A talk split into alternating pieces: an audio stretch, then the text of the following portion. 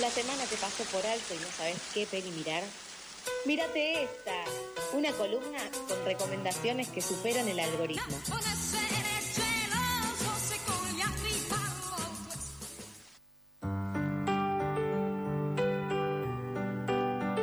Como todos los jueviernes de bien, llega ella para contarnos qué podemos ver, qué es lo que hay eh, en, en nuestras plataformas, qué es lo que hay en el cine, para poder saber qué hacer nuestro fin de semana y qué hacer en nuestros días cuando estamos al pedo y en los momentos de ocio. Un aplauso y una bienvenida para nuestra querida compañera Leti. ¿Cómo estás, Leti? ¿Qué tal, chicos? ¿Cómo están? ¿Qué recibimiento? Lauti, te estás perfeccionando en los recibimientos, ¿no? ¿Viste? Estás como en un curso acelerado de tratar bien a tus compañeras. Me encanta. Sí, a tratar bien a mis compañeros. Básico. Básico. Bastante básico. Bueno, no, la vara está muy baja. Claro, yo me doy cuenta de eso, la vara está bajísima. No, todo avance me encanta porque la apertura a esta altura va a ser directamente vos presentando a Flor y tirándole flores a Flor. Sí. Total. De, de loop, ¿no? De flores y flor. Pero los escuché muy atentamente y me di cuenta que están muy preocupados por el devenir del tiempo. Sí, Y como antes de comentarles un poco lo que bien anticipaste de Wes Anderson, que estrena una película hoy, que vamos a comentar un poco su filmografía, tengo información real. Esto es información. a ver. Faltan, escuchen bien, ¿eh? Lo voy a decir todo de corrido. A ver, tres días para las pasos, 73 días para las elecciones, 101 días para el balotaje, 112 días para que llegue diciembre, 122 días para el nuevo gobierno y 144 días para Año Nuevo. Eh, aplausos Wow. por la... ¿Lo digo de nuevo? No, algo adentro mío se murió. Sí, me dio un poquito de ansiedad. por las dudas, digo, porque los veo preocupados justamente por llegar vivos a diciembre, que es algo que a mí siempre me preocupa, sobre todo después de, la- de lo que fueron las vacaciones de invierno, que algunos las tienen, otros no, pero ya es como una especie de rally de esto no llegó, no llegó. Sí, Así que bueno, mínimamente tres días para las paso llegamos, ¿o no? sí, sí, a la paso Sí, llegamos. sí, sí, a la llegamos. paso Bueno, llegamos. si, si quieren después les paso por chat esto- este countdown para que lo compartamos con los oyentes, porque yo sé que la sociedad está necesitada de este tipo de información. Al fin de cuentas, ¿quién no vive 144 días? ¿Hicieron al, ¿Alguien hizo el cálculo de cuántos días ya llevamos vividos? Eh, No. Sí, había una página, uh, esto demuestra que a veces estoy un poco al Sí. pedo. Eh, hay una página que después les voy a pasar, sí, hay una página que después les voy a pasar por nuestro chat privado del programa que te dice cuántos días llevas vivo, cuántos meses, cuántas horas, eh, cuántos Ahí veranos lo vas a viviste, poner en todo. perspectiva. Sí. Me Subámoslo todo a historias. Pasen la info y la subimos a historias. Es trabajo colaborativo, Sí. o sea, yo te digo lo que falta, Flor te dice lo que ya viviste y Sí. entre lo que ya viviste y lo que falta llegamos, llegamos. Sí, te Total. juro, te juro que al 24 llegamos. Pero si estás con dudas, si estás con dudas entre volver o- no volver, hoy se estrena una gran película que en realidad es una mala película para ver, pero una buena película para olvidarse de la realidad. ¿Qué les parece? Me Vengo encantan muy en esas esa películas. tónica. Sí, venís con ese, con ese flash. Me gusta igual, Vengo ¿eh? Y sí, loco, hay que alienarse, porque noticias Sí. no podés ver, porque salir a la calle, bueno, porque esto, porque el otro, porque no sabes si hace frío o hace calor.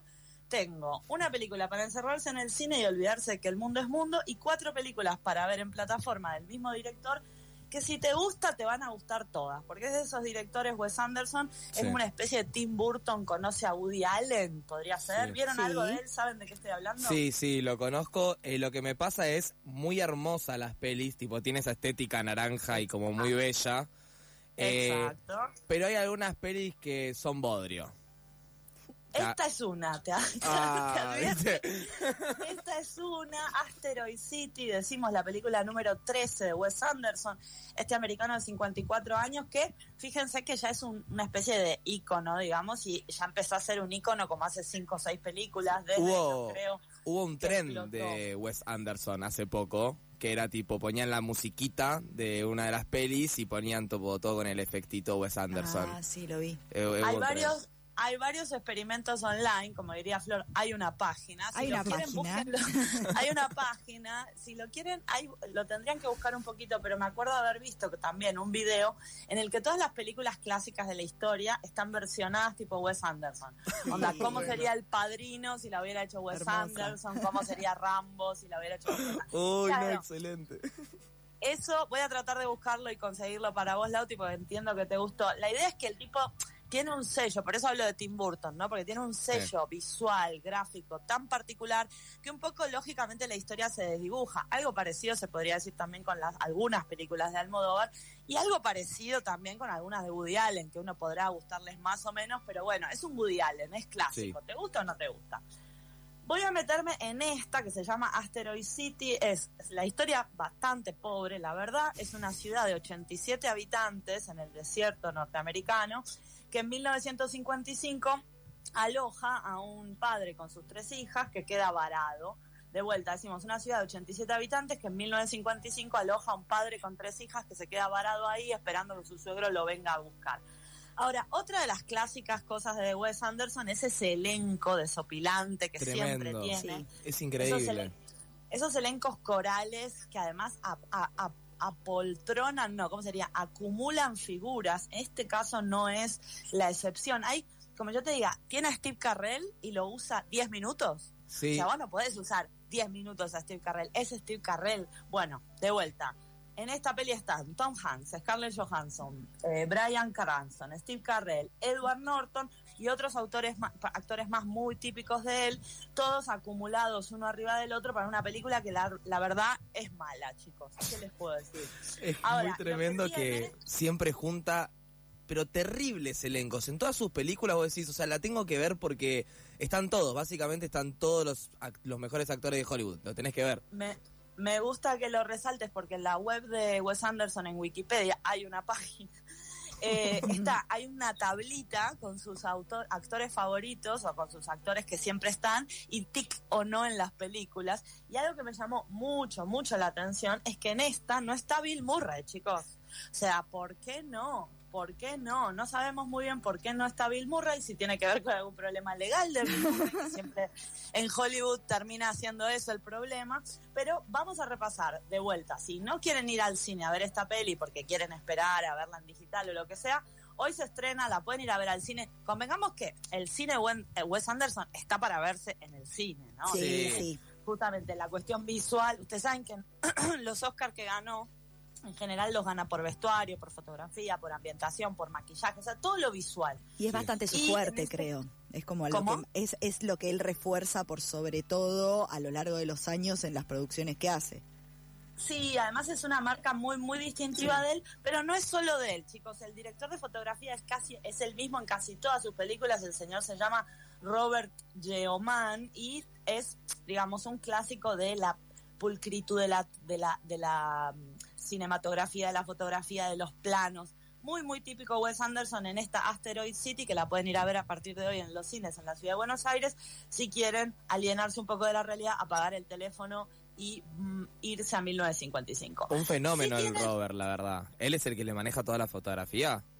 Sí, sí, Robert Geoman participó en nueve de las trece películas, participó en las más típicas de él y sinceramente es una combinación muy virtuosa. Otro dato interesante es que uno de los actores favoritos de él es Owen Wilson, en realidad los dos hermanos Wilson, y lo conoció a Wilson estudiando filosofía, Wes Anderson, lo que también implica, digamos, ahí una primera colaboración entre Wilson y Anderson escribiendo la primera película de Anderson, que fue lo que lo terminó llevando a la fama. Pero les digo, si tienen, acá tengo un problema, que es que todas estas películas que les voy a comentar ahora, por si les gustó Asteroid City, nunca habían visto nada de Wes Anderson y quieren ver más de eso, el problema es que están todas en la misma plataforma. O sea, yo sé que en Netflix no. Acá hay una que está en eh, Netflix, ¿eh? En tu caso no, pero están todas en Star Plus, que es el canal de Disney para América Latina. Las tienen casi todas. Yo voy a mencionar cuatro rápidamente, en las que las destaco porque son muy icónicas, pero están en todas está Bill Murray. ¿Somos fan de Bill Murray en este programa o no? Sí, claro sí, sí, sí, sí, sí. ok, ok. Bueno, arrancamos de adelante para atrás. En 2021 sacó Friend Dispatch, la crónica francesa. Habla sobre un despacho de periodistas radicado en una ciudad de Francia, está filmada en Francia y tiene tres historias interconectadas, que es otro típico de Wes Anderson, ¿no? Historias que pareciera que no tienen nada que ver, pero o por el lugar, o por el momento, o por lo que pasa, se conectan. ¿La vieron? Sí, esa está en Netflix. Ah, mira, bueno, buen dato. Está en Netflix porque entonces la pueden encontrar ahí. Yo pensé que estaban todas en Star Plus. Eh, en eh, el 2021 se estrenó esta, está Benicio del Toro encabezando y Adrián Brody. Aparentemente esta peli es como una especie de oda al amor. Yo no la vi esta, ¿eh? Oda al amor que siente Wes Anderson por la revista de New Yorker, porque Sí. tiene como esa cosa de la mística del periodismo. ¿Te gustó, Lauti? Eh, fue una de las películas en que es linda de ver. No te digo, la historia me encantó. Son tres historias de cómo unos periodistas van a diferentes lugares a narrar ciertos sucesos. Y el, el periodista, el- todo se da dentro de lo que es la, la, la magazine y el, lo- eh, lo- el loco los va mandando. Es linda, tiene algunas cosas, pero las historias es como que le falta un poco de, de, no sé, de sustento, le falta como un poco de, de carne. Son como medio voladitas, me parece. Y tienen esto, Sí. no se conectan al final, sino que lo que los conecta es que son periodistas de la misma de revista. Sí, una de las críticas que se le hace a los guiones de Anderson es que son un poco infantiloides, ¿no? De hecho, él tiene una que se llama Moonrise Kingdom, que es de, es de niños, que es como la que más cuaja para mí. No es mi favorita de él, pero la que más cuaja, porque son niños en una película de Wes Anderson. Entonces, claro, Claro. todo está bien. Es linda esa si no, película. Es re linda. Es re linda no mal. Sí, pero Y- es que es así, son lindas. Vos no dirías que es una buena película. No, pero la historia de, de Moonrise Kingdom, me, me acuerdo que me gustó, fue- la vi hace mucho, mucho tiempo, pero fue como que me, me enterneció la, la historia también, como que hubo algo ahí que me movió en la peli. No Y fue solo linda de tendría ver. que hacer todas pelis con niños, Anderson. Sí, estoy pensando sea, también tiro en la la mm, que hizo que es live action, stop motion, perdón, la de la isla de los perros. Claro, Como quizás sí. ahí tiene un poco más de también de sustento todo, pero porque es eso, es como una película un poco más O Mr. Fox directamente, que Sí. tampoco la Sí. seleccioné, pero que es animada. Ustedes saben que los dibujos de esa animación se los hizo el hermano. O sea que hay como un universo un poco infantil, lúdico, tiernis, ¿no? Como Chuchi y Bill Murray. Como la combinación de Wes Anderson. Sigo, chicos, 2014, Gran Hotel Budapest. Es- En esta sí está Bill Murray, en, en Friend Dispatch también, ¿no? También, sí. Esta, y esta sí la vi, es para los amantes de los hoteles, a mí me encantan los hoteles, mi sueño es tener uno cuando sea vieja, es un peliculón, está filmada en Alemania y cuenta la historia de un hotel que se supone que está en Europa del Este, no en Budapest, no se sabe muy bien por dónde está. El hotel se llama Budapest, pero se entiende que está en algún lugar de Europa del Este, en donde se aparece una muerte misteriosa y el conserje es Ralph Fiennes, en un gran protagónico de Ralph Fiennes, y además me encanta el, el- como el conserje de hotel, como la Sí, sí, sí, sí, sí. de hotel. Esta, por ejemplo, ganó Oscar a vestuario. Fíjense que las películas o están ambientadas o son como en un mundo de ilusión, como para que también se luzca el vestuario, no solo la foto. Gran Hotel Budapest tiene a Bill Murray, así que sí. Nos vamos un poco más atrás. Esta es mi favorita, es rara, 2007, de Darjeeling Limited. Está Bill Murray y transcurre en un tren en la India. Tres hermanos, un año después de la muerte de su padre, que se llevan muy para atrás, se juntan para hacer un, eh, eh, un journal, spiritual journal, dijo el Wes Mm. Anderson. O sea, te metes en un tren en la India con hermanos con los que te llevas mal para festejar el aniversario de la muerte de tu papá. Raro. Eso sale mal, o sea, eso en la vida real sale mal. Es una comedia, además es una comedia espectacular y está Bill Murray y también está Owen Wilson, Arian Brody, que me encanta también, Sí. y Angelica Houston, chicos, que es una actoraza genial que también usó Woody Allen en un par de sus películas. Así que este de Darjeeling Limited, no sé cuál es la traducción en, en español, pero si la, si la encuentran por ahí, mírenla. Tres hermanos en un tren en la India por West. Yo la vi esta, así que capaz que sí está en Netflix. Ah, bueno, me encantaría si me lo puedes confirmar. Yo tenía entendido que estaban todas en Star Plus, pero bueno, puede fallar, chicos. De todas formas, como saben, yo soy una gran defensora del comercio ilegal, entonces pueden ir a buscarlas en internet. Como diría Florencia, hay una página. Hay una página donde puedes encontrar este tipo de información. eh, y no tenés que pagar como hace el Auti, que sucumbió al capitalismo. Yo me Volviendo entonces, volviendo entonces, el boom de Wes Anderson, en donde él ya se catapulta a la fama, es un clásico del cine ya a esta altura del partido, es del 2001 y es Los excéntricos Tenenbaum o The Royal Tenenbaums en su versión original, en donde sí está Bill Murray, lo cual es fundamental, y tiene unas imágenes increíbles de un montón de protagonistas. Está Gwyneth Paltrow ahí, está Jim Hackman, está Angelica Houston, están los dos hermanos Wilson. Y es una, una trama también un poco tonta, boba, pero fíjense que en todos hay como una cuestión un poco familiar, ¿no? Mm. Un patriarca que se lleva mal con su ex esposa, con la que se separó hace mil años, y con sus hijos, que no se llevan tampoco bien entre ellos, finge que tiene un cáncer para juntarlos a todos en su casa y bueno, que pase lo que pase ahí, ¿eh? Uh, es buena, eh, no la vi esta. Esta es, la, esta es la que catapultó a Wes Anderson a la fama en el 2001, decimos, porque tenía cosas como muy disruptivas para ese momento. Es el típico momento de un director de cine cuando irrumpe y muestra su universo y todos lo aplauden hasta que la siguiente película es el mismo universo, la otra es el mismo y ya vas, a, vas al cine a ver una Almodóvar, una Tarantino, una Wes Anderson.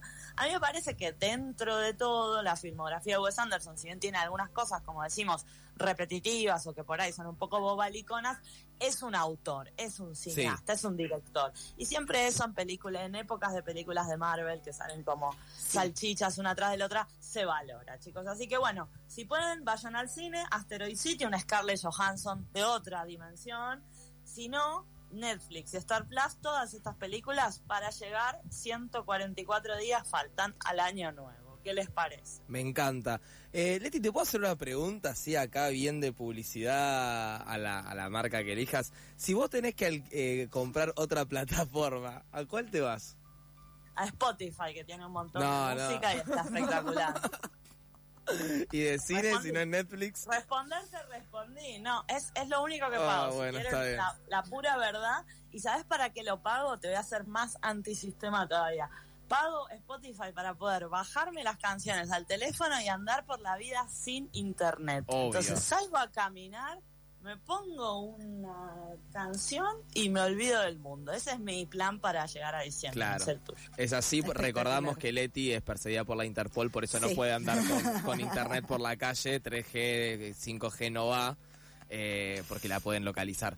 Leti, Ya hice, excelente. todo, ya hice todo lo que tenía que hacer en mi vida, ahora solo me queda huir. Eh, Leti, muchísimas gracias por esta increíble columna de Wes Anderson. A ustedes, chicos, buena semana. Eh, esta fue Leti eh, hablando con la columna Mirate esta. Si ustedes quieren escuchar algunas de las otras recomendaciones o críticas a autores y películas, lo pueden ir a hacer a nuestro Spotify. Van a Spotify y ponen Pasadas por Alto y tienen todo el material que se hace aquí en Pasadas por Alto.